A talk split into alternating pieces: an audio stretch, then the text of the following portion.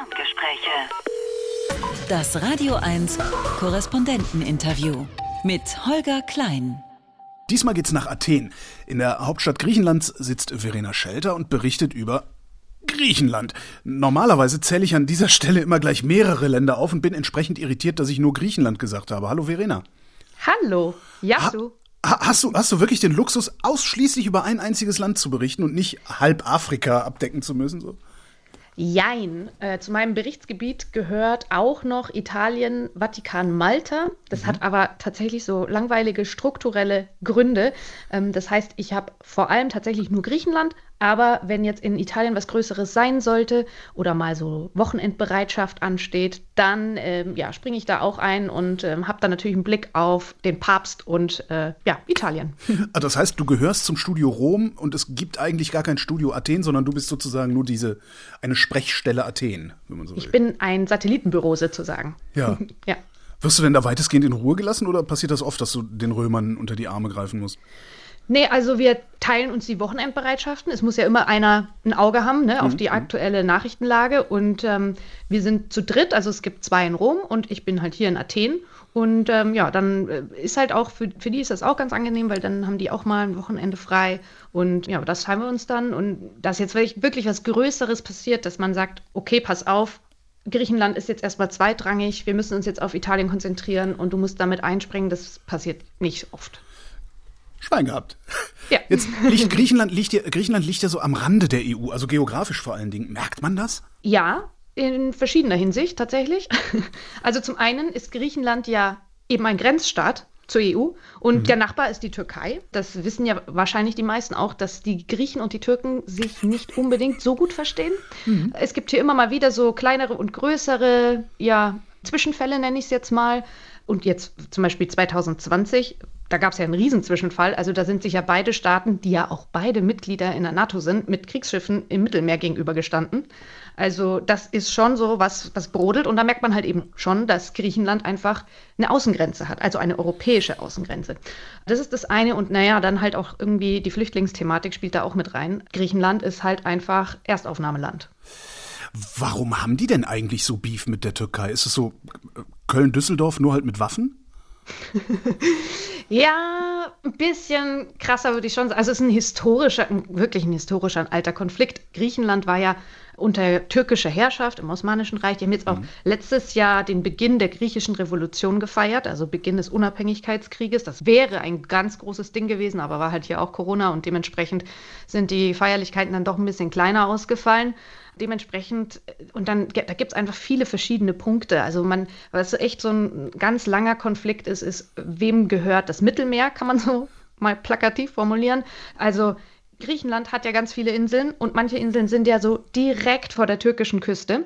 Und äh, da gibt es so ganz kompliziert das Seerecht. Wie viele Seemeilen um so eine Insel ist jetzt quasi noch griechisches Ter äh, Territorium und was gehört schon zur Türkei. Und es gibt da verschiedene Verträge und verschiedene Abkommen und die streiten sich halt einfach, was da jetzt gilt und wem gehört was. Weil das hat zum einen natürlich so ne, mit mein Tanzbereich, dein Tanzbereich damit zu tun, mhm. aber da geht ja auch was noch ganz, was ganz anderes mit einher, nämlich die Frage, wer darf zum Beispiel Bodenschätze ausbeuten. Weil es gibt ja Gasvorkommen auch im Mittelmeer, soll es geben. Also man forscht da noch. Ähm, also es gibt sie wahrscheinlich schon, aber ob man da rankommt, wie man da rankommt, ob sich der Aufwand überhaupt lohnen würde, das ist noch nicht so ganz raus. Und da sind so die Türkei, Griechenland und Zypern im Beef miteinander, wer da jetzt welche Rechte hat und was ausbeuten darf. Also da gibt es ja verschiedenste, auch die Flüchtlingsfrage ist auch immer so ein Thema zwischen den beiden. Es gibt ja so ein Abkommen zwischen der EU und der Türkei, dass eben die Türkei dafür sorgen soll, dass weniger rüberkommen, beziehungsweise Menschen halt wieder in die Türkei zurückgeschickt werden sollen. Mm, und ja, da gibt es auch mal wieder Stress zwischen den beiden Ländern. Wo kommen die denn eigentlich mittlerweile lang, die Flüchtlinge? Ja, also es kommen nicht mehr viele lang, muss man sagen. Das hat auch mehrere Gründe. Ein Grund ist halt schon, dass die Griechen, sagen wir mal, sehr robust an der Grenze vorgehen. Also, um das jetzt mal freundlich auszudrücken. Pushbacks. Äh, ja, genau. Die versuchen halt schon sehr krass, teilweise sogar schon zu verhindern, dass die überhaupt türkische Gewässer verlassen können. Oder aber, wenn sie denn dann da sind, die dann auch zurückzudrängen. Und das ist halt schon krass, weil wir halt schon häufig von Fällen gehört haben, da sind die Leute wirklich schon angelandet. Die waren schon irgendwo, da, die wurden schon von Einheimischen gesehen. Es gibt Zeugen, die die Menschen gesehen haben und irgendwie kommen dann in so einer Nacht- und Nebelaktion maskierte Männer und die Menschen verschwinden dann einfach. Und wenn dann auch Einheimische fragen, ja, was ist denn mit denen? Dann was, Migranten? Was, wer? Nö, nie gesehen. Müsst ihr euch eingebildet haben. Also es ist schon richtig dreist auch teilweise, wie da so vorgegangen wird. Also es kommen schon immer noch welche über die Türkei. Ganz interessant finde ich halt auch, dass immer mehr versuchen, Griechenland einfach zu umschiffen. Also die steigen dann auf irgendwelche Segelboote oder Segeljachten. Also jetzt nicht so eine kleine Jolle, sondern schon ein bisschen, aber halt alt und, und klapprig zum Teil. Und versuchen dann wirklich von der Türkei komplett einmal bis nach Italien rüber zu schippern. Geht halt mega oft schief, dass die dann irgendwelche Pannen haben, irgendwo anlanden und es sterben halt auch leider immer mal wieder Menschen. Und ja, das ist also schon echt ein trauriges Thema, muss man sagen. Dieses Pushback-Thema, habe ich das Gefühl, kommt in Deutschland gar nicht so groß an, wie es zu sein scheint. Wie groß ist das? Sind das so Einzelfälle? Weil zuletzt hat man dann mal gehört, ja, die haben die Leute dann vom, vom, vom Boot gepflückt, in einen Rettungsfloß gesetzt und einfach wieder auf dem Meer ausgesetzt. Passiert das häufig oder? Das Problem ist, man kann es gar nicht so genau sagen, wie oft es passiert, weil es ja natürlich keine offiziellen Zahlen darüber gibt, weil offiz also nach griechischer Regierungslesart finden ja überhaupt gar keine Pushbacks statt. Äh, es gibt ja viele Medienberichte, Berichte von Nichtregierungsorganisationen, die eben auf das Problem hinweisen, die das auch recherchiert haben im Sinne von, wir haben Zeugenaussagen, wir haben vielleicht ähm, Handydaten, also Geodaten zum Beispiel von Fotos, Videos, alles Mögliche und die dann, und die dann eben bestimmte Pushback-Fälle äh, nachvollzogen haben. Das wurde dann teilweise auch an die EU-Kommission weitergeleitet mit dem Hinweis, hey Leute, ähm, ihr wisst schon, Griechenland ist ja Europa und an der Grenze gilt immer noch europäisches Recht, also auch die Menschenrechte gelten bei uns. Wie schaut es denn eigentlich aus, wenn wir das so durchgehen lassen. Und dann kam halt viel von der Europäischen Kommission, ja, also so geht es natürlich nicht. Also wir kritisieren das natürlich aufs Schärfste und ähm, Griechenland muss sich da jetzt was überlegen, um diese Vorfälle untersuchen zu lassen. Ja, lange Rede, kurzer Sinn. Die griechische Regierung hat dann eine offiziell regierungsunabhängige Agentur ins Leben gerufen, die diese Vorfälle untersuchen sollte. Und guess what? Die sind natürlich zum Ergebnis gekommen, dass keine Pushbacks stattgefunden haben. Und das ist halt mega zynisch, weil also ich allein schon, und ich bin jetzt noch nicht so lange in Griechenland, habe schon mit so vielen Menschen gesprochen in irgendwelchen Flüchtlingscamps, die mir halt erzählt haben, dass sie es erst beim fünften Mal geschafft haben, rüberzukommen, weil davor wurden sie halt immer entweder noch auf dem Wasser zurückgedrängt oder sie haben es zwar auf eine Insel geschafft, aber wurden dann wieder zurück auf ein Boot verfrachtet und zurückgedrängt. Also das ist schon irgendwie haarsträubend, ja. Wie ist denn, also ich war 2015 mal in Athen, ähm, da war die Stadt mhm. noch voller Flüchtlinge, ich habe mit einigen von denen geredet und die waren alle sehr, sehr zuversichtlich, also im Grunde gut gelaunt, äh, so gut man das sein kann, nach, nach dem, was sie da durchgemacht haben. Wie ist denn die Laune der Flüchtlinge heute? Schlecht, muss man einfach so sagen, weil also 2015, ähm, da hat das ja erstmal so richtig angefangen und da sind alle noch davon ausgegangen, wow, okay, wir haben es jetzt geschafft, wir sind jetzt in Europa, dem großen Europa, hier gelten die Menschenrechte und hier wird man sich um uns kümmern. Äh, dementsprechend war eben der Optimismus noch groß. Und jetzt sieht man halt, also es gibt halt einfach Menschen, die schon seit irgendwie Monaten, Jahren in, von einem Camp zum nächsten geschoben werden, die eigentlich schon zweimal, deren Asylantrag schon zweimal abgelehnt wurde und äh, die jetzt nicht mehr vor und nicht zurück können, weil eigentlich müssten sie in die Türkei, aber sie kommen nicht hin aus bestimmten Gründen oder ja, sie können aber eigentlich auch nicht das Land verlassen und äh, müssten es eigentlich verlassen. Das ist halt, ja, das ist einfach eine sehr trostlose und hoffnungslose Situation für sehr, sehr viele Menschen. Und ich glaube, dass auch ganz viele Menschen desillusioniert sind, sobald sie dann wirklich griechischen Boden mal betreten haben. Also wenn sie es denn überhaupt bis hierher schaffen. Wieso können die nicht zurück in die Türkei? Nimmt die Türkei die Leute dann nicht zurück?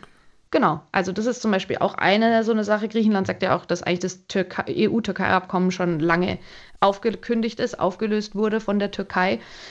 Das war dann so, als mit Corona losging, hat man, also ne, war das dann so eine Sache, dass man sagt, ja, man könnte jetzt nicht zurücknehmen, aber die haben ja eigentlich schon vorher nicht zurückgenommen. Also eigentlich laut des Abkommens müssten sie die Leute ja zurücknehmen, aber es gibt ganz viele, die offiziell quasi ne, darauf warten, dass sie in die Türkei zurückgebracht werden, aber die, die warten da schon seit zwei Jahren drauf oder so.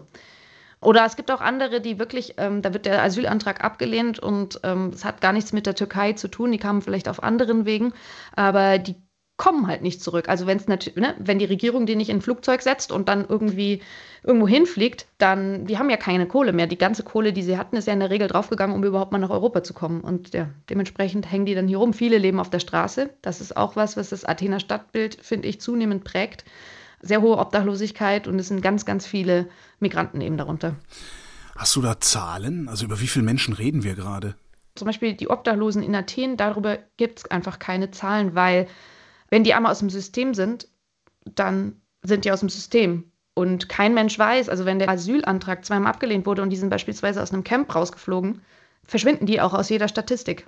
Genauso haben wir hier auch anerkannte Asylbewerber, die auf der Straße leben. Weil das läuft halt so, man kriegt, man kriegt die Papiere, so hier, äh, das ist dein Asylbescheid, herzlich willkommen. Ja, du 30 Tage wirst du jetzt noch unterstützt und dann musst halt schauen, wie du das machst, ne? Und das heißt halt, also es gibt kaum Integrationsmechanismen, irgendwie Unterstützung für die Leute. Und wer nicht hier irgendwie Verwandtschaft hat oder in irgendeiner Form ein Netz oder über eine NGO irgendwie Glück hat, da irgendwie äh, reinzukommen, landet halt oft auf der Straße, beziehungsweise es wird den Menschen, also das habe ich jetzt von verschiedenen NGO-Mitarbeitern mitbekommen, von Geflüchteten, die mir das selber erzählt haben, schon auch direkt signalisiert, so, naja, du hast jetzt den Asylbescheid, keiner zwingt dich jetzt, dass du hier in Griechenland bleibst. Ach, die dürfen das Land verlassen? Die dürfen das Land verlassen, aber viele verlassen das dann und wollen dann aber nochmal um Asyl sich bewerben, in Deutschland zum Beispiel, obwohl sie eigentlich schon Asylbescheid haben. Aber was haben die davon, in Deutschland nochmal einen Asylantrag zu stellen, wenn sie sowieso schon Asyl haben? Ja, weil sie halt in Deutschland Asyl wollen und dann dementsprechend, sie haben halt, sie können, also sie können reisen, aber sie haben in Deutschland keine Ansprüche auf irgendwas dann. Wenn die aber in Deutschland um Asyl bitten und dann, äh, also in Deutschland offiziell anerkannte Flüchtlinge sind, dann können sie dann die ganzen Integrationsleistungen in Anspruch nehmen auch. Das geht. Also wir haben es immer noch nicht, also wir im Sinne von Europäische Union, wir haben es immer noch nicht geschafft, ein äh, so gut wie wasserdicht dichtes System aufzubauen, mit dem wir Menschen identifizieren können und sagen können, nee, du hast, du hast in Griechenland schon mal Asyl gekriegt, du kriegst bei uns keins mehr?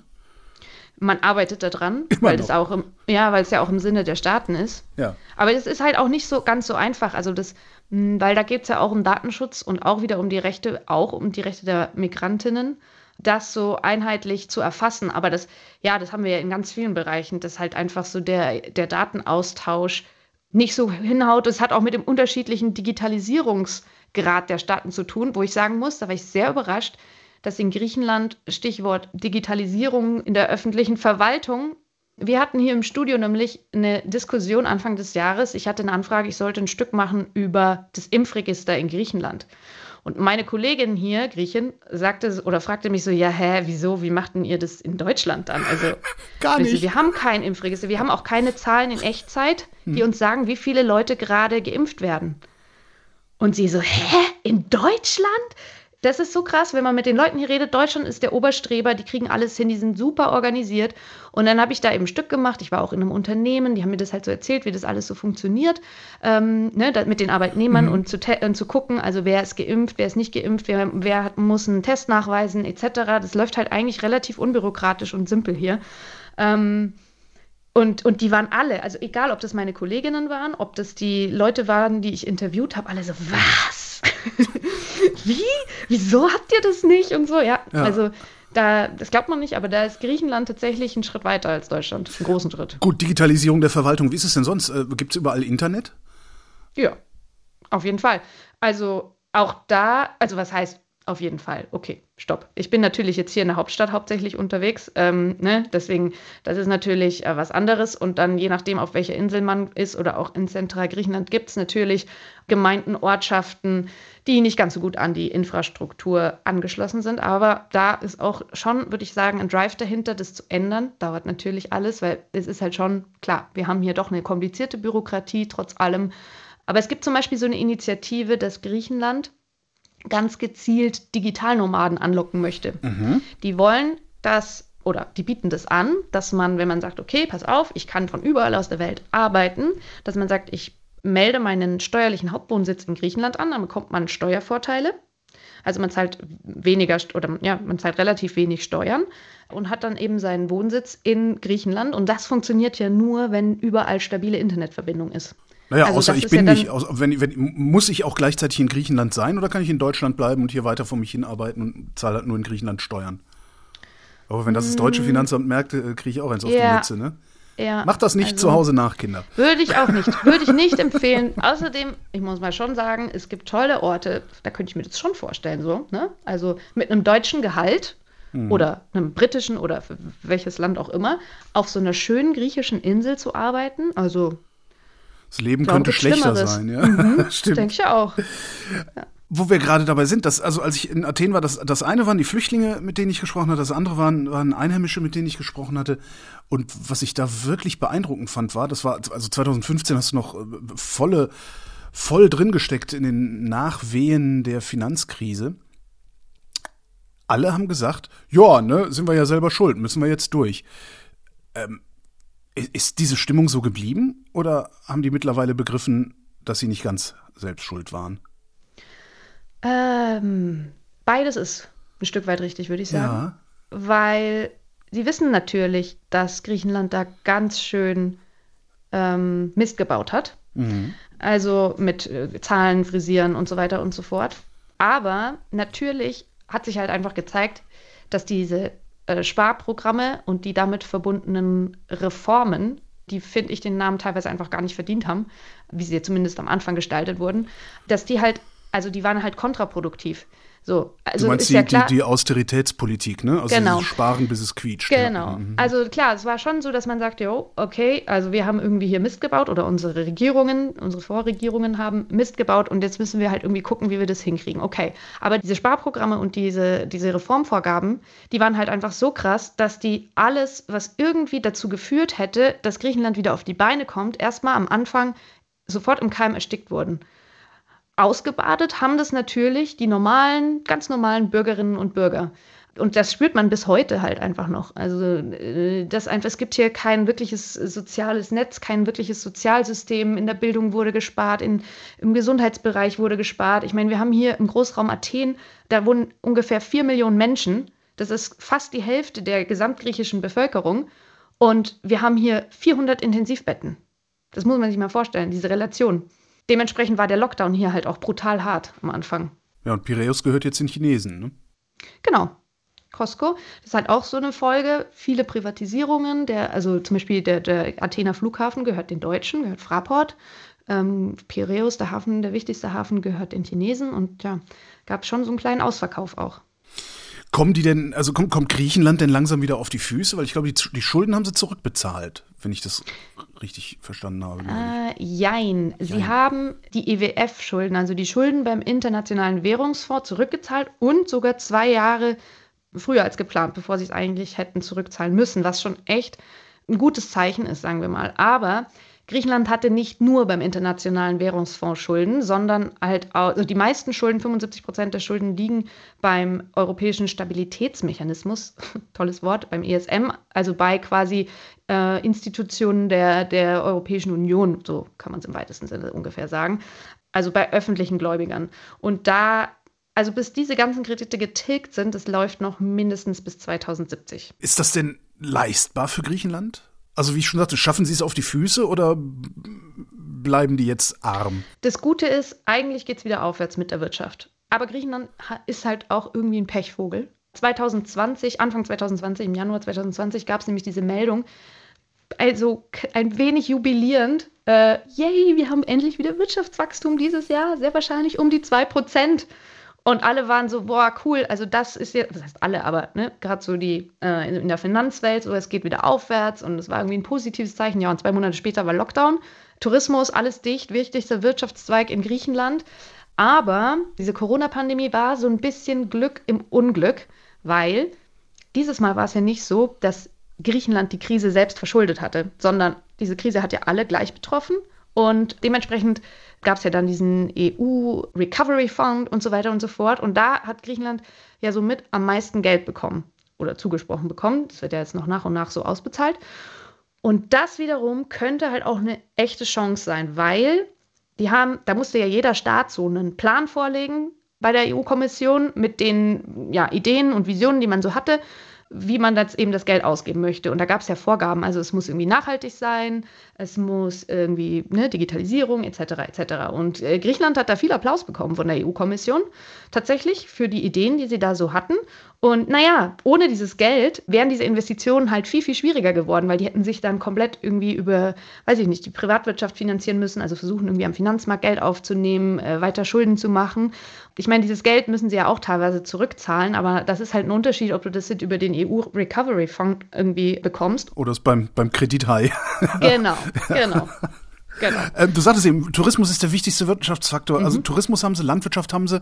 Äh, gibt es eine nennenswerte Industrie eigentlich in Griechenland? Also gibt es irgendwas, was also wenn ich, wenn ich da jetzt die Klimakrise drüber mappe, ja, es ist natürlich ein Land, da ist Sonne, da ist Meer und so weiter, aber äh, wenn es dann tatsächlich mal richtig heiß wird und richtig trocken wird, dann will man da vielleicht auch nicht mehr unbedingt in Urlaub hinfahren. Und dann wächst da auch im, wahrscheinlich viel zu wenig, als dass man noch von Landwirtschaft leben kann. Was machen die Griechen dann?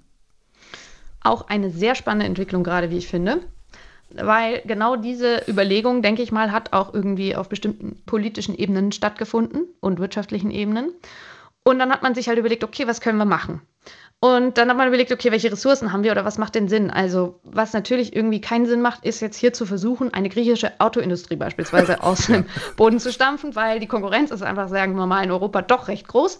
Also hat man überlegt, was haben wir denn? Und dann ist man halt auf zwei Sachen gekommen. Zum einen Sonne, Wind.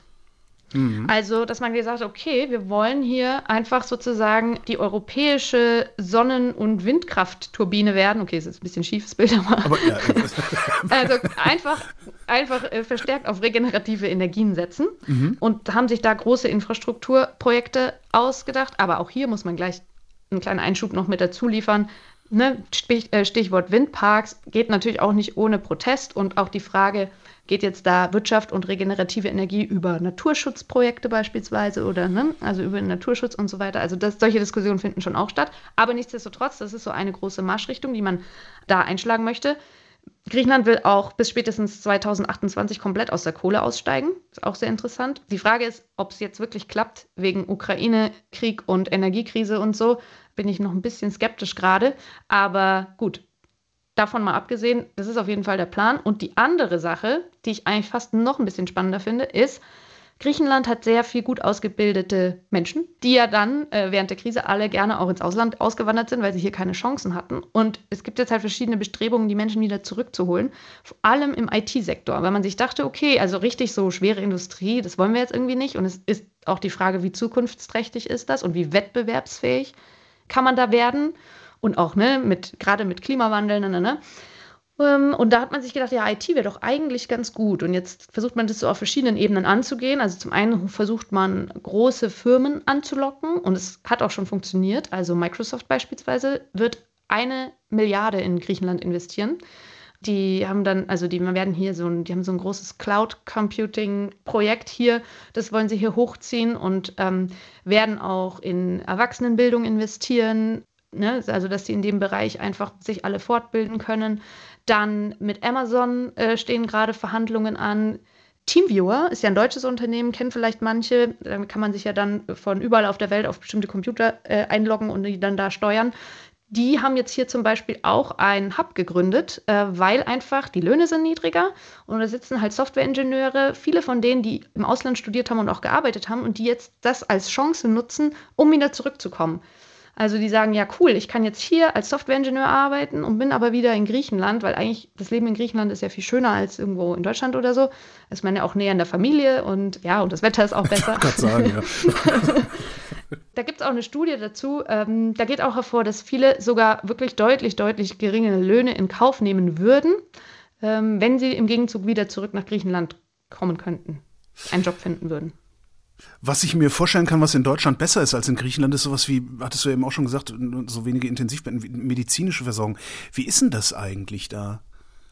Ähm, wenn man Kohle hat, ist gut. Ah, okay, wie überall auf der Welt. Ja, also ich merke das insofern, dass ich bin ja ein, ein Expat, also ich bin ja entsandt worden und habe dementsprechend so eine ähm, Auslandskrankenversicherung, die mein Arbeitgeber bezahlt. Das heißt, wenn ich zum Arzt will und sagen wir mal, ich muss ein, ein MRT machen, dann ähm, suche ich mir da so ein privates, äh, so ein privates Zentrum, was das halt irgendwie anbietet. und mache einen Termin aus und kann dann, was weiß ich, in einer Woche oder spätestens in zwei Wochen dann dahin und das MRT machen. Wenn ich jetzt aber ähm, ganz normal öffentlich krankenversichert bin und keine Privatversicherung habe, wie ganz viele hier in Griechenland, kann es passieren, wenn ich jetzt nicht irgendwie einen gefährlichen Tumor habe, der mich innerhalb von Monaten töten kann, dass ich irgendwie mal doch ein Jahr äh, auf meinen MRT-Termin hm. warte. Ein Jahr. Ja, oder länger. Wow. Mhm. Also, ne, das meine ich mit, wenn man Geld hat, ja. ähm, dann ist das, ist das irgendwie, dann ist die Versorgung ist da, die Ärzte sind super, kann ich aus eigener Erfahrung sagen, sehr gut, aber halt, ich zahle, wenn ich zum Hausarzt gehe oder was weiß ich, zu, sonst einem Arzt, zahle ich halt jedes Mal einen bestimmten Betrag nur allein, selbst wenn das Gespräch nur zehn Minuten dauert. Das kann, also je nach Arzt, manche wollen 100 Euro, manche 80 Euro. Und meine Versicherung äh, übernimmt das natürlich, aber eben viele Griechen müssen das immer alles aus eigener Tasche bezahlen. Du hast eben so beiläufig gesagt, komplizierte Bürokratie. Was macht denn die Bürokratie in Griechenland so kompliziert? Die Abläufe also ich kann das, das ist total schwer für mich, das, ähm, das teilweise nachzuvollziehen, weil was ich jetzt schon gemerkt habe, durch die Digitalisierung ist vieles auch einfacher geworden. Und ich kriege das so mit, dann kommen dann immer wieder so Artikel, es gibt so eine staatliche Nachrichtenagentur, da heißt dann, dieser Bürgerservice, was weiß ich, Auto ummelden, kann man jetzt auch alles online machen komplett oder äh, da, da, da, diesen Service, da muss man, ne, wir wollen lange Schlangen vermeiden, etc. Aber nichtsdestotrotz, vielleicht ist es auch eine Art von Personalmangel. Es wurden ja im öffentlichen Bereich sehr viele Menschen entlassen, auch während der Krise, dass die dann man mit manchen Sachen nicht hinterherkommen. Vielleicht ist es auch so ein Hierarchieding, das immer erstmal, ne, also man, das gibt, kommt irgendwo, man stellt irgendeinen Antrag, der kommt irgendwo an und muss erstmal durch verschiedene äh, äh Etappen gehen, sage ich jetzt mal. Aber das sind jetzt tatsächlich Spekulationen, weil, wie gesagt, für mich ist das eine Blackbox. Ähm, ja, ich weiß immer nicht, manche Sachen gehen total schnell und man fragt sich so, wie was? Da hätte ich jetzt gar nicht mit gerechnet. Und bei manchen Sachen, da dauert es halt dann irgendwie ewig. Aber ich kann jetzt wirklich nicht mit Sicherheit sagen, woran das liegt. Gibt es eigentlich Korruption? Also jetzt nennenswert, Korruption gibt es ja überall, aber gibt es nennenswert Korruption? Ja, definitiv. Auf welcher Ebene? Auf jeder, würde ich mal sagen. aber es ist nicht mehr so also man hatte ja so, als die Krise losging, dann hatte man ja dann diese ganzen Berichte, wenn man ins Krankenhaus muss, dass man für jeden kleinen Dienst oder auch bei den Behörden für jeden kleinen Dienst hier dem Arzt oder, oder dem Behördenmenschen irgendwie mal einen Fuffi zustecken muss oder wie viel auch immer, äh, damit, damit dann irgendwie was vorwärts geht. Also ich glaube, je nach Region kann das schon noch vorkommen, aber das ist nicht mehr ganz so, ähm, ganz so extrem ausgeprägt.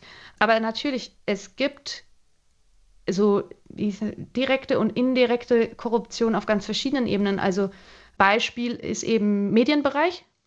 Da hat in den vergangenen zehn Jahren eine krasse Konzentration stattgefunden. Also soll heißen, ganz viele unabhängige kleinere Medienunternehmen sind pleite gegangen aufgrund der Krise oder wurden halt geschluckt von größeren. Und jetzt gibt es halt so ein paar wenige größere Medienkonzerne, die wiederum häufig eine bestimmte Nähe haben auch zu der Regierung. Und wir hatten jetzt während der Corona-Krise zum Beispiel den Fall, das war dann bekannt unter dem äh, Begriff Petzers-Liste. Petzers war der Nachname des damaligen Regierungssprechers. Da wurden bestimmte Medienunternehmen mit insgesamt 20 Millionen Euro bedacht. Offiziell ging es darum, äh, die sollten halt so eine Kampagne unterstützen, die über die Gefahren des Coronavirus aufklären sollte. Mhm. Also so bestimmte Anzeigen schalten und solche Sachen halt. Und dann war das aber total intransparent. Niemand wusste, wer jetzt da Geld bekommen hat und wie viel und so weiter. Und irgendwie auf Druck der Opposition und auch bestimmter Medienhäuser wurde diese Liste dann irgendwie publik gemacht. Und da kam dann raus, dass halt teilweise mh, mm, so Blogs und Webseiten bedacht wurden, die gar nicht existieren. Okay. Zum einen. das heißt, wir, wir, reden jetzt gerade gar nicht über ein Problem der Pressefreiheit, sondern da hat sich einfach einer versucht, die Taschen voll zu machen. Ja, okay. Ah, ja, ja, aber jetzt kommt es mit der Pressefreiheit, okay. weil nämlich äh, die anderen, die bedacht wurden, das waren alles Publikationen oder Medienhäuser, die politisch der Regierung nahestanden mhm. und die, die die Regierung in keiner Weise kritisieren. Mhm. So. Und dann hat es doch wieder Auswirkungen auf die Pressefreiheit auch. Äh, äh, versucht die griechische Regierung auf die Presse durchzugreifen? Also ich habe ich hab ja immer so als, als Negativbeispiel in der EU haben wir ja Ungarn, ähm, die es ja geschafft haben, wo es die Regierung geschafft hat, die Presse im Grunde unter Kontrolle zu bringen, ohne sie unter Kontrolle zu bringen. Ja, das haben wir auch. Also es gibt einen, äh, einen neuen Bericht, ähm, der rausgekommen ist äh, auf europäisch, also an verschiedene Organisationen, ähm, europäische Journalisten und Presseorganisationen zusammengearbeitet über die Situation der Pressefreiheit und der Presse in Griechenland. Und es ist leider erschreckend, wie oft äh, da so Vergleiche mit Ungarn und Bulgarien äh, gemacht wurden, weil wir haben tatsächlich das Problem der indirekt, also der ja doch indirekten Zensur, kann man sagen, der Selbstzensur. Also dass das Thema Migration beispielsweise findet überhaupt nicht statt in den griechischen Medien. Also bei uns in Deutschland wird über Pushbacks berichtet, ähm, wenn, was weiß ich, über die Situation der Flüchtlingslager und so weiter und so fort. Das findet hier nicht statt in den Medien.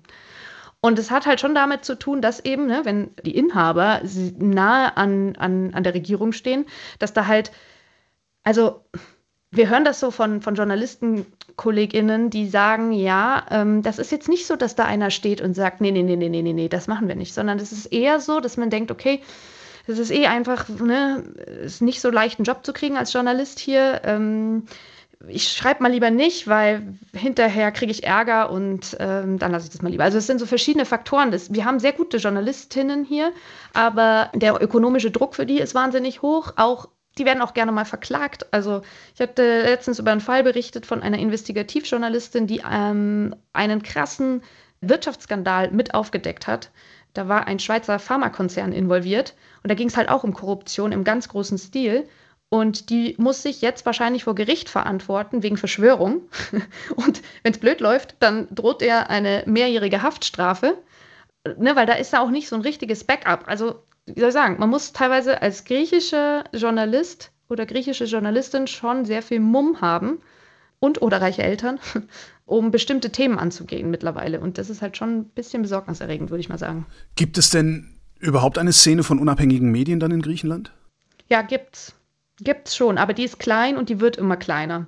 Und dann ist halt auch wieder das Problem, dass halt natürlich also wir haben jetzt ja gerade eine konservative Re Regierung, davor war ja die linke Partei Syriza an der Macht, aber natürlich versucht auch die Opposition in gewisser Weise bestimmte Medien für sich zu nutzen. Und auch, es ist ja nicht so, dass Einflussnahme immer nur von einer Seite passiert, sondern auch von der anderen Seite. Und ja, das ist manchmal so ein bisschen schade, weil ich mir denke, okay, wenn ihr also, ne, wenn das nicht manchmal so ganz klar wäre, auf welche politische Agenda das jetzt irgendwie da so zuläuft, diese Argumentation, dann wäre das eine Bombenrecherche.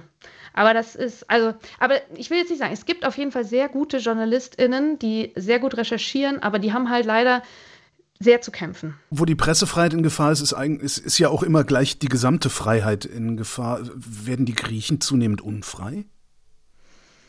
Hm. Ich glaube nicht, dass sie es so wahrnehmen. Mhm. Wobei, wenn ich so drüber nachdenke, mit Corona, da haben sich alle mega unfrei gefühlt natürlich. Aber gut, das ist jetzt nicht nur ein griechisches Problem gewesen. Wobei ich schon den Eindruck hatte, dass es hier extrem war, weil das hat halt auch bei vielen wieder diese Erinnerung an die Finanzkrise äh, wach. Also ich glaube, dass ich glaube, dass viele sich schon lange nicht mehr richtig frei gefühlt haben, mhm. weil man, also jetzt nicht, weil da eine, was weiß ich, ne, Polizeistaat äh, gelauert hat, der irgendwie alles verboten hat, sondern das war dann eher so, das eine waren krasse ökonomische Zwänge. Ich habe halt, ja, äh, Kolleginnen, die mir dann erzählen, ja, während der Krise, wir haben unser Brot rationiert. Ähm, wir haben dann als freie Journalisten gearbeitet und wir konnten dann manche Aufträge nicht annehmen, weil wir konnten uns nicht das Benzin leisten, um dann dahin zu fahren und den Auftrag durchzuführen. So. Also, ne, Freiheit hat ja schon auch was mit der eigenen finanziellen Lage den, zu mit tun. Mit den Möglichkeiten zu tun. Genau. Ja, ja, Aber also, also, also vom, vom Polizeistaat, den du gerade erwähnt hast, ist es dann doch noch weit genug entfernt, oder? Ja, also man hat schon gemerkt, so, das war auch ganz groß hier in der Kritik, während der Corona-Krise gab es massive Investitionen in, im Polizeibereich. Es wurden Leute eingestellt, äh, ganz viele, und alle haben gesagt, ja, hm, ich weiß nicht, ob wir gerade mehr Polizisten bräuchten oder nicht doch mehr Ärzte oder KrankenpflegerInnen. Also es gibt schon mehr Polizei, mehr Militär hier, würde ich sagen, als in anderen mitteleuropäischen Staaten vor allem. Aber ja, also ich würde es jetzt auf jeden Fall nicht als Polizeistaat hier bezeichnen. Das auf keinen Fall. Wirkt sich das alles auch auf deine Arbeit aus? Oder kommst du einfach überall hin, wo du hin willst, kannst mit reden, mit wem du willst? Ich komme leichter irgendwo hin und ich habe nicht so das Risiko natürlich. Also ich kann, ich glaube, ich geh, kann furchtloser an Sachen rangehen, weil ich halt schon für mich selber immer das Gefühl habe, okay, wenn die mich jetzt verhaften, weiß ich halt, ich habe die ARD im Rücken. Und wenn man eine ausländische Journalistin verhaften würde beispielsweise, dann ähm, ne, das hat ja dann immer gleich ganz andere, auch diplomatische Dimensionen, als wenn man inländische Journalisten irgendwie äh, angreift. Und also zum Beispiel, ich kenne jetzt zwei Fälle von Kollegen, griechischen Kollegen, die abgehört wurden vom griechischen Inlandsgeheimdienst, wo man gar nicht so genau weiß, wieso eigentlich. Also, ähm, also das sind in, relativ investigative Kollegen auch, aber die Geschichten, die dann äh, publik wurden, wegen denen sie abgehört wurden, kamen mir jetzt relativ harmlos vor. Aber gut, man weiß natürlich auch immer nicht, wie lange die tatsächlich schon abgehört wurden und ob das nicht irgendwie einen anderen ähm, Auslöser hatte. Und ich glaube zum Beispiel, dass auch da, also man kann es nie ausschließen, aber die Wahrscheinlichkeit, dass mich der griechische Geheimdienst abhört, ist vielleicht nicht ganz so groß, weil das, wenn das rauskäme, wäre das natürlich, also das würde natürlich nochmal ganz andere Wellen schlagen. Auch international. Ist in Griechenland die Freiheit in Gefahr? Du klingst ein bisschen so. Ja, also ich habe am Anfang gedacht, nee. Aber jetzt, wenn ich so, wenn ich, je mehr ich darüber erzähle, kommt es mir schon ein bisschen so vor. Also wir hatten erst diese ökonomischen Zwänge und das geht jetzt aber schon doch immer weiter auch, dass, dass es eingegriffen wird. Ich meine, ja, gerade als Journalist merkt man das vielleicht noch erstmal so an erster Stelle. Ja, die sind als Erste dran. Ja. Genau, die sind halt als Erste dran. Und das ist natürlich schon auch, wenn auch die Meinungsbildung beeinflusst wird, dann hat das ja auch wiederum äh, Auswirkungen auf, auf, auf die Demokratie, auf das demokratische Verständnis auf das Miteinander. Also ich weiß nicht, ich möchte jetzt auch nicht hier irgendwie Panik machen, aber es sind, es gibt schon auch Besor also es gibt positive Entwicklungen, definitiv. Und es gibt gleichzeitig aber auch sehr besorgniserregende Entwicklungen. Was sind denn die glaub, positiven so Entwicklungen?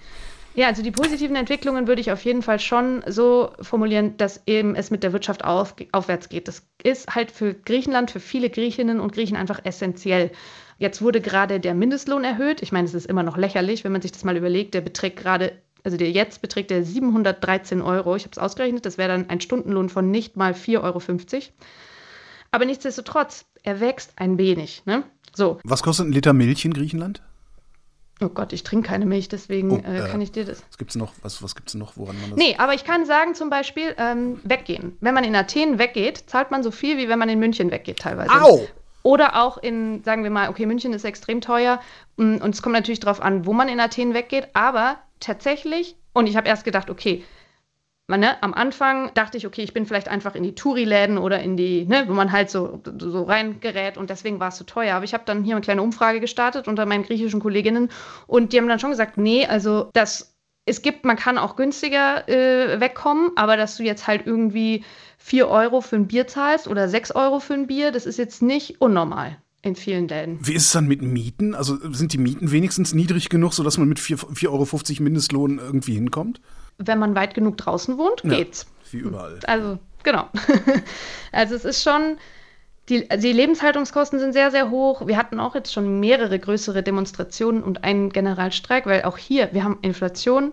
Also ich, hab, äh, ich war auf einer dieser Demos und da hat mir einer gesagt, ja, da war es noch Winter es ist halt jetzt schon so, dass viele sich jetzt überlegen müssen, will ich essen oder will ich heizen? Und deswegen meine ich, wenn ich davon spreche, die Wirtschaft geht wieder aufwärts und es ist eine gute Nachricht, das ist hier halt keine Floskel, sondern da hängt schon auch äh, wirklich die, die Lebensumstände von vielen Menschen dran. Und zwar jetzt nicht nur in der Frage, ah, hab, ich bleibt was über, was ich vielleicht mal auf die Seite packen kann oder dass ich mal schön in Urlaub fahren kann, sondern da geht es wirklich um essentielle Sachen. Wo du gerade sagtest, in Athen weggehen, was, was, als, als, ich war, ich war nur eine Woche in Athen damals. Mhm. Aber was so, so äh, fast schon mythisch war, war, äh, die Anarchisten in Exarchia.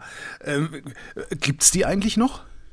Ja, die gibt's schon noch. Was ist das eigentlich genau? Ach so, ja, nee, es gibt in, in Griechenland eine, ähm, auch historisch bedingt, eine sehr starke linke Szene. Ja. Also, wenn hier Demonstrationen sind, haben wir immer einen schwarzen Block dabei. Ja. Egal eigentlich, um, bei, um, wegen was die Demonstration stattfindet, die sind eigentlich immer mit am Start. Es gab ja auch während der Krise gerade ziemlich gewalttätige Auseinandersetzungen, die jetzt nicht nur allein von den Linken äh, also die Gewalt, die jetzt ging nicht nur allein von den Linken aus, sondern sowohl von der Polizei als auch, wir hatten auch Rechtsextreme hier oder ein sehr großes Problem damit. Aber Exarcha ist einfach das linke Viertel, also das Viertel, in dem einfach, ja, die ganzen, die Anarchisten, die Kommunisten quasi ihr eigenes Milieu sozusagen hatten. Traut man sich da, dann da rein?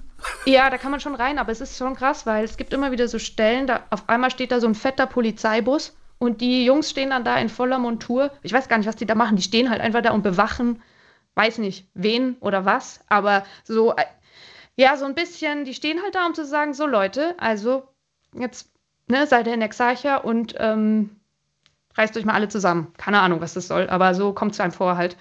Und diese linke Szene, die gibt es noch, aber gerade Exarcha ist halt auch, ne, das war dann, also man kann da sehr gut auch weggehen, man kann gut essen und was trinken gehen und das ist irgendwie, ich mag es da sehr gerne, aber dementsprechend, wie es halt so ist, ich bin ja auch Ausländerin, ähm, das ist dann halt, die haben auch ein Gentrifizierungsproblem und ich glaube, dass halt dadurch, dass Leute wie ich da gerne hingehen und ich kenne auch Leute, die so ähnlich, also den gleichen Hintergrund haben wie ich oder einen ähnlichen Hintergrund, die dann da auch gerne hinziehen, dann dafür sorgen, dass die Mieten halt steigen. Rechtsextreme war so ein Stichwort, was du eben auch gesagt hast. Griechenland hatte ja mal so ein, so ein doch sehr starkes rechtsextremistisches Problem, auch im Parlament. Was ist denn daraus eigentlich geworden? Wie hießen die denn noch? Die hießen Goldene Morgenröte. Goldene Morgenröte, genau. Mhm, genau. Und die waren, boah, ja, ziemlich krass. Das ist auch einfach, also ein Resultat der Finanzkrise. Das muss man einfach sagen. Den Menschen ging es wirklich, ich sage es auf gut Deutsch, beschissen. Viele wussten einfach nicht mehr, ähm, ja, wie sie die nächste Woche überstehen sollten, also wie Miete zahlen sollen, Kühlschrank vollkriegen, ihre Kinder ernähren, was auch immer. Äh, es gab eine sehr große Unzufriedenheit. Man hatte schon das Gefühl, dass zu Recht es einige in Griechenland gab, die sich natürlich bereichert hatten und jetzt quasi trotzdem von den Folgen der Krise relativ unberührt waren. Und dass sozusagen die normalen Menschen das jetzt halt ausbaden mussten. Dann auch natürlich eine, ein politisches nicht, ja, Vakuum, kann man sagen. Also es, es gibt halt auch so, oder gab so zwei große Volksparteien, ähm, die hm, kann man so vergleichen, so ein bisschen mit ja, den Konservativen und den Sozialdemokraten. Und da war keiner besser als der andere, sage ich jetzt mal. Also, ne, so für die, für, die, für die meisten Menschen war das eigentlich austauschbar. Die waren alle irgendwie gleich korrupt und, und gleich unfähig aus der Wahrnehmung heraus, sage ich jetzt mal. Ja, und dann äh, kam halt diese ähm, sozusagen griechische Version der AfD, nur dass die griechische Version der AfD, die Goldene Morgenröte, halt einfach noch radikaler unterwegs war im Sinne von, die haben halt auch wirklich nicht vor Mord zurückgeschreckt. Also das bekannteste, das berühmteste Beispiel ist der Mord an dem Rapper Pavlos Fissas. Der ist bei einem tödlichen Messerangriff ums Leben gekommen. Das hat halt echt ganz viele Menschen aufge, aufgeschreckt, aufgerüttelt. Und es gab dann einen riesenlangen Gerichtsprozess, der hat fünf Jahre gedauert. Und am Ende wurde die Goldene Morgenröte verboten, die wurde als kriminelle Vereinigung eingestuft und es wurden auch die ganze Führungsriege wurden zu mehrjährigen Haftstrafen verurteilt. Ja. Hat das das Rechtsextremistenproblem in Griechenland dann gelöst? Oder organisieren schon, die jetzt nur also, Gut, die waren halt erstmal verboten. Ne? Das ja, löst klar. ja schon mal, dass man, also die können keine, was weiß ich, Parteienfinanzierung oder sonst was irgendwie bekommen, sowas. Aber die sind dann auch schon 2019 an der 3%-Hürde gescheitert. Also das war halt wirklich, klar, schon auch, weil was die gemacht haben, also ich glaube, wenn es halt wirklich um Mord geht, ähm, und selbst, also das klingt jetzt total bescheuert, aber ich glaube, viele Griechen hat es nochmal extra aufgerüttelt, dass die sogar Griechen umbringen. Ja. Nur weil die links sind. Also das klingt total zynisch, aber ich glaube schon, dass das auch nochmal was damit zu tun hatte. Also als sie nur, in Anführungszeichen, Gott, das ist furchtbar, Ausländer massakriert haben, dann fanden das auch viele schlimm, aber ne, das war dann nochmal so eine Stufe weiter. Ja, es war eins näher. Genau. Und da, es gab dann halt irgendwie auch wieder das Gefühl, dass es vielleicht jetzt wieder ein bisschen Stabilität gibt und und dann waren halt auch Extremisten einfach nicht mehr ganz, also man hatte nicht mehr so dieses Gefühl, man muss jetzt mal so richtig auf den Schlamm hauen. So. Genau, ja, ja, genau, ja. genau, genau, genau. Ja, und dementsprechend, äh, wie gesagt, also sie haben es dann nicht mehr ins Parlament auch geschafft. Aber Rechtsextreme gibt es weiterhin. Ich weiß auch nicht, wie stark die tatsächlich noch sind. Also man hat sie Gott sei Dank nicht mehr so groß in der Wahrnehmung. Aber letztes Jahr wurde der Vizechef von der Goldenen Morgenröte verhaftet. Der war nämlich auch zu 13 Jahren verurteilt worden, aber der ist kurz bevor das Urteil verkündet wurde, untergetaucht. Und der war dann halt einfach weg. Und die haben den tatsächlich in Athen dann wieder aufgegabelt. Und das heißt also, wenn der es schafft, sich in Athen zu verstecken. Ähm, Irgendwelche Netzwerke wird es geben, ja. Genau, also irgendwie so, ne? Und dementsprechend kann man das schwer einschätzen. Aber es ist ja schon mal gut, dass die jetzt keinen, die finden jetzt halt keinen Platz mehr in, den, in den Medien oder sowas, also in, im Fernsehen oder, oder so. Da, da, das, äh, ja, stellt sich jetzt keiner hin und sagt, hier, ich bin ehemalige goldene Morgenröte und Ausländer raus. Also. Äh, das, sind ja jetzt alles so, was wir hier so besprechen, sind ja so Themen, die, die findet man interessant, wenn man in Berlin-Tempelhof sitzt und auf Griechenland guckt abgesehen von diesen Themen, die man, die man aus Deutschland auch gut sieht, äh, dann jeweils, was treibt denn eigentlich die Griechen um? Also momentan ist es total einseitig, was die umtreibt. Naja, nicht ganz einseitig, aber also, was ich krass finde, ist, Crime-Berichterstattung ist ein ganz riesen Ding hier. Hier merkt man das so in den Medien. Es, haben, es gibt so einen, einen Fall, da hat eine Mutter über viele Jahre hinweg ihre drei Kinder vergiftet und eins nach dem anderen halt umgebracht. Wow. Das ist krass, keine Frage. Aber seit Wochen ist dieses Thema rauf und runter in jeder, also überall, egal ob das jetzt Erd, also das ist sozusagen die griechische, naja, öffentlich-rechtlich kann man jetzt nicht sagen, Staatsfernsehen halt, ähm, oder in den Privatsendern oder in den Zeitungen ist das und jedes schreckliche Detail und auf Twitter trendet das schon seit Wochen, Wochen, Wochen. Das, aber das Krasse finde ich halt, das bleibt auf so einer voyeuristischen Ebene. Also das ist jetzt so, man könnte ja zum Beispiel, und das wäre wirklich ein Thema, mal drüber berichten, mh, Kinderschutz. Ne? Also, dass einfach jemand seine drei Kinder nacheinander umbringt und keiner greift ein. Kein Amt, keine Jugendbehörde, kein Arzt, kein Kindergarten oder was weiß ich. Ne? Also es ist ja ein Unterschied, wenn jemand mal, also wenn jemand durchdreht, ist natürlich schlimm äh, und alle auf einmal umbringt. Aber dann ist es so, okay, Überraschung vielleicht, wie auch immer. Aber so über einen ganz langen Zeitraum nach und nach die eigenen Kinder umbringen, das muss doch mal irgendjemandem auffallen, dass da irgendwas nicht stimmt. Aber sowas findet wenig bis gar nicht statt. Aber stattdessen halt wird jedes schreckliche Detail und über die wer, wer ist die Mörder, also ne, über die Mutter halt, die, die mutmaßliche Mörderin und, und, und so weiter und so fort. Ja, das ist nur bei mir, das, ich habe es vorhin wieder ähm, gesehen auf Twitter irgendwas, da dachte ich mir so, wow, das gibt's doch nicht, dass ihr da immer noch drüber sprecht und so, das interessiert mich nicht, ich möchte nicht diese ekligen Sachen wissen. Ja, aber was halt sonst noch hier wirklich um, die Leute umtreibt, ist halt ja die, die steigenden Gaspreise und, und Energiepreise. Also Benzin wird halt immer teurer, wie kann ich mein Auto tanken? Äh, wie kann, also Wohnung heizen ist jetzt Gott sei Dank nicht mehr das Ding, aber im, im Sommer, wenn es richtig heiß wird, wird es wieder interessant, weil ohne Klimaanlage, das hältst du nicht aus in Athen. Das wird sehr interessant, wie das wohl weitergehen wird. Das sind eigentlich so, würde ich sagen, die Hauptthemen. Und natürlich immer so ein Evergreen, der Konflikt mit der Türkei. Also da kommt dann immer mal wieder in so Wellen, passiert ja. dann wieder irgendwas und dann reden wieder alle drüber und es gibt schon noch einige, die Angst vor der Türkei haben. Also die wirklich Schiss haben, dass da irgendwie, dass es irgendwie eskaliert oder, oder, oder sonst wie. Ja. Und viele sind aber auch so, ach ja, ist ja normal. Ich wollte gerade sagen, ist, weil ich eben auch diesen Köln-Düsseldorf vergleiche, machen die da auch Witze drüber oder ist es dafür dann doch wieder zu ernst? Ja, es ist so schwarzer Humor. Weil es ist jetzt nicht so, weil Köln-Düsseldorf, also ich glaube jetzt nicht, dass die Kölner Angst haben, dass die Düsseldorfer mit jetzt Mistgabeln und ja, ja genau, ja, ja. so. Aber hier ist halt schon, also ne, wenn so wenn so Kampfjets, äh, wir haben hier ja Militärparaden und so ist ja auch so ein Ding in Griechenland. Äh, als Deutsche finde, also ich persönlich finde sowas immer krass absurd, wenn dann die fetten Militärmaschinerien vorgeführt werden und so. Und, und die haben hier ja auch, ähm, die, die investieren mega stark in die Luftwaffe. Also die kaufen von den Franzosen Rafale, so Kampfjets halt. Und wenn die hier so im, im, im relativ tiefen Flug über, über die Häuser donnern, das ist ja brutal laut und es macht ja ne, so auch psychisch was mit einem. Also, okay, mit mir jetzt nicht, weil ich weiß, das ist Teil der Militärparade, aber wenn du halt auf so einer Insel lebst und du weißt, das sind jetzt keine Freunde, sondern potenzielle Feinde, die dir gerade über den Kopf fliegen, ne, das ist schon so ein bisschen Psychoterror. Oder dann gibt es immer mal wieder so Konflikte zwischen türkischen Fischern und der griechischen Küstenwache oder griechischen Fischern und der türkischen Küstenwache. Da wird dann auch schon mal geschossen und solche Sachen. Also das ist schon so ein bisschen, wie soll ich sagen, eine andere Nummer als jetzt Köln-Düsseldorf. Mhm. Und sich einfach die Beute zu teilen, das kriegen Türken und Griechen nicht hin.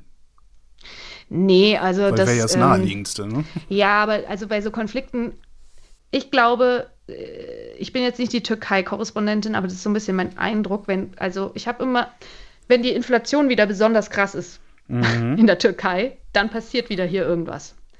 Also, ne, das ist so ein bisschen, wenn man einen gemeinsamen Feind hat im Ausland, dann kann man immer auch gut äh, ne, über Konflikte im Inland hinweg weggehen oder da den Fokus auf was anderes lenken halt. Und dann geht es halt eben nicht nur um Wirtschaftsinteressen bei dieser ganzen Sache, sondern da geht es um Homeland.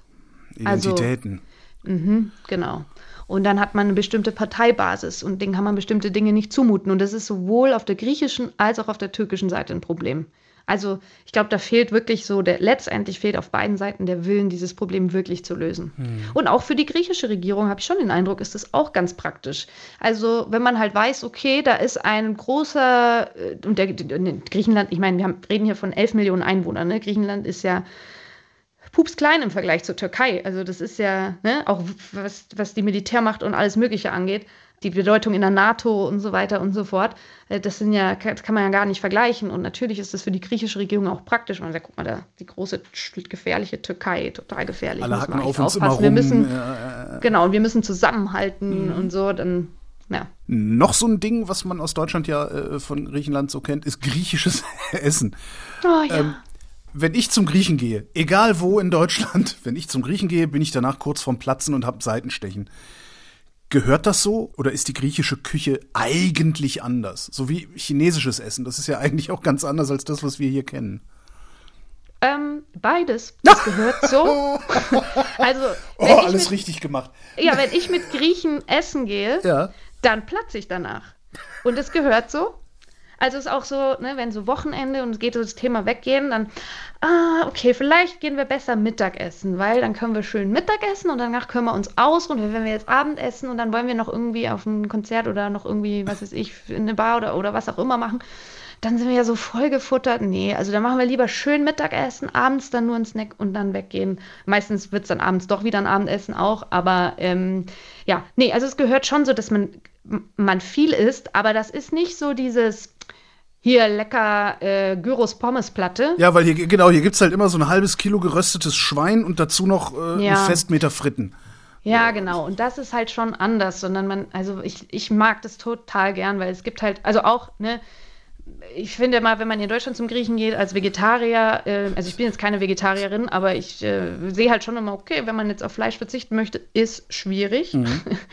Oft zumindest. Und das ist halt hier nicht der Fall. Ach, also es gibt, okay. nee, genau. Also äh, es gibt unfassbar leckere Fleischgerichte und vor allem auch Fischgerichte natürlich und Meeresfrüchte und sowas. Aber man kann halt auch echt, finde ich, gut vegetarische Sachen essen, Gemüse essen und so. Metze ist halt einfach so ein ganz großes Ding, ne? Diese Art Vorspeisen und man bestellt nicht nur bei den Vorspeisen, auch bei den Hauptspeisen übrigens, nicht jeder so sein, sein Teller, seine Portion, sondern man macht so eine Umfrage am Tisch.